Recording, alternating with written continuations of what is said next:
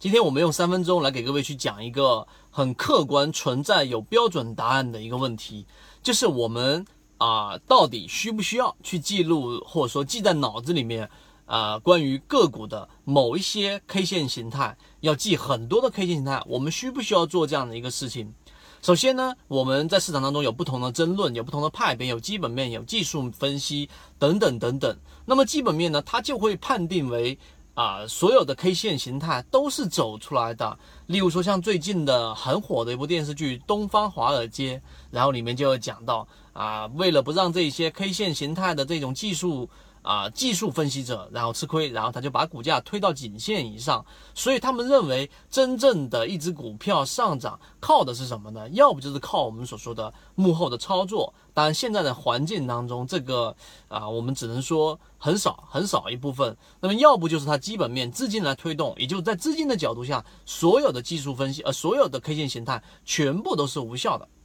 那么好了，我们来判断一下，到底我们需不需要记录下？这个 K 线形态要不要记在我们脑子当中？记录不同的类型。首先要记住的话啊，我们要有一个基本的前提，就是技术分析的最大的一个根基之一，就是所有的历史都会重复，只是它不会简单的重复这一条上去判断。首先，我们告诉给大家，市场当中百分之九十九的参与者都是散户群体，这是第一点。第二点，从九零年到现在为止，整个市场，我们 A 股市场的整个周期太短，所以真正的成熟交易者也是非常少的。也就是大部分的散户投资者，虽然说不像九几年那么愚昧、那么冲动啊，已经是学会了很多基本面的东西，但是。仅仅是这短短的时间，大部分的散户依旧还是没有做到我们所说的成熟专业者的可能一半的能力。大部分的散户还是是喜欢追逐热点，喜欢听消息，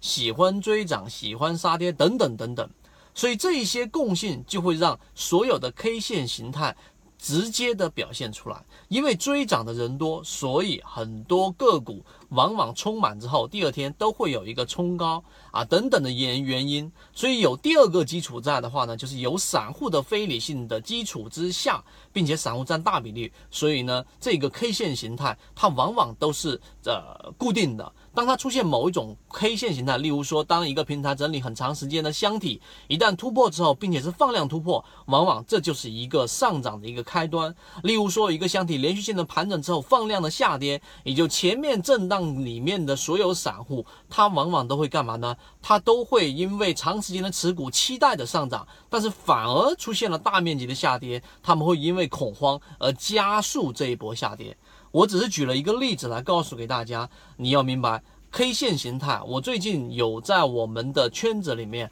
给各位去提及到一个啊文章，也就是说一个民间的一个牛散，从原来的几千块，现在做到上亿的增加。啊，你可能会觉得很夸张，但是他的理论里面，其中就包含着他记录了，在他脑子当中这么长的十几二十年的时间里面的所有 K 形态，他都记住，他都会很熟悉，这是第一。第二，他只做自己熟悉的 K 线形态，自己不熟悉的 K 线形态没走出来，他就不会做。第三，他不会去做所谓的补仓，只会做止损。不会做止损的人不适合做短线。如果你不会止损，那么意味着你未来的这种短线之路会非常非常的可怕。所谓的补仓，其实也就是你对于自己原有的选择的不确定性才会去做这个补仓。那当然，更多的关于这个牛散的观点，以及刚才我们所说的，到底哪些 K 线形态在普市当中是具有比较到高的成功概率的呢？我这些全部都会发到我们的这一个圈子里面。如果你想要获得这个圈子的内容，以及你想要去